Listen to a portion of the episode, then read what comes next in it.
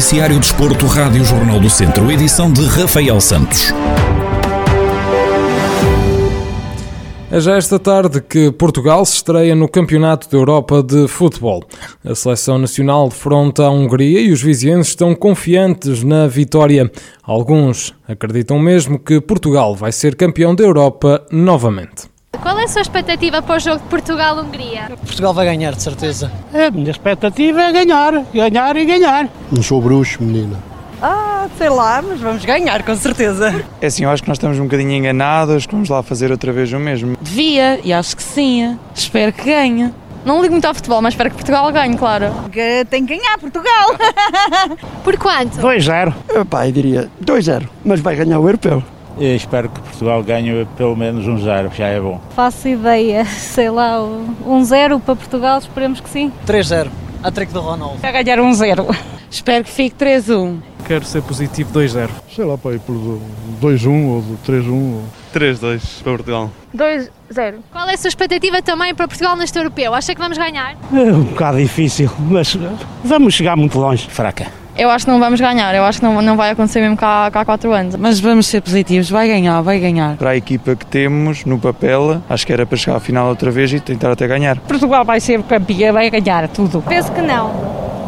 Há muito. Temos uma boa seleção para ganhar este europeu. Eu estou na Suíça e todos lá estamos que Portugal vai ganhar de novo o europeu. É um bocado difícil, mas eh, eu acho que passa à segunda fase. Talvez só atrás da Bélgica, porque está muito forte, mas o resto vai, vai correr bem. O otimismo e a esperança de alguns. Portugal entra neste europeu com o estatuto de campeão da Europa em título. A seleção das quinas mede forças com a Hungria hoje pelas 5 da tarde. Alexandre Borges, piloto de kart cross, terminou o Rallycross de Montalegre na segunda posição. Depois de ter vencido a meia-final B, o piloto de Nelas deixou escapar a vitória final por apenas 2 segundos. Em declarações exclusivas à Rádio Jornal do Centro, Alexandre Borges admite que tudo correu na perfeição, faltou apenas a vitória na final.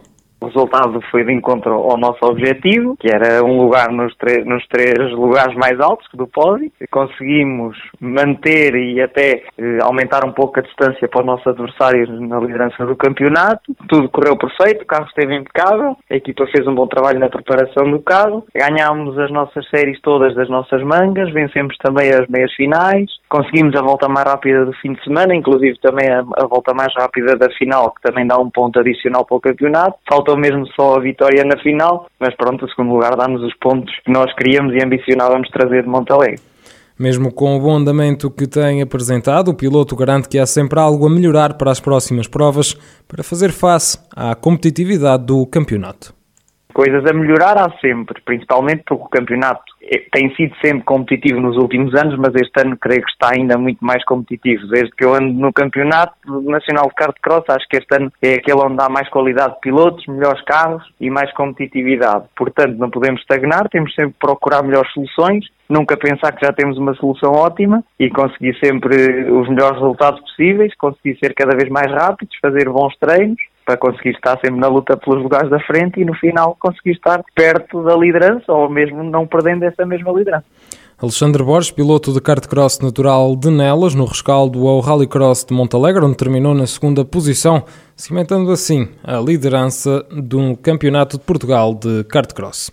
E ainda pelo automobilismo, a dupla de Nuno Mota Ribeiro, navegador viziense, e o piloto Daniel Nunes foi forçado a desistir do Rally de Castelo Branco devido a um problema mecânico com o Ford Fiesta Rally 3.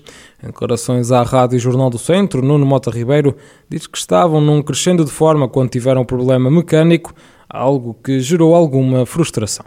Entramos no Rally de Castelo Branco numa toada de descoberta, descobrirmos o carro novo em asfalto, tivemos a oportunidade apenas de rodar 40 km em, em testes antes da prova e entramos nesse, nessa mesma toada, descobrir o, o carro, descobrir as capacidades do carro uh, e estávamos em crescendo e no domingo de manhã uh, já estávamos a fazer tempos bastante bons, estávamos a ficar cada vez mais satisfeitos com, com a nossa prestação. Uh, infelizmente na ligação para a parte da tarde, para os dois últimos troços, um problema mecânico que já foi identificado e que é algo relativamente simples, mas também derivado à juventude do projeto, carro novo, mesmo no, no mundo inteiro há, há, há, ainda muito poucos a competir. É um problema que está resolvido, mas que nos impediu de concluir a prova nos deu alguma frustração, uma vez que estávamos a começar de nos divertirmos e descobrir as verdadeiras potencialidades do carro, ficar pelo caminho é sempre frustrante.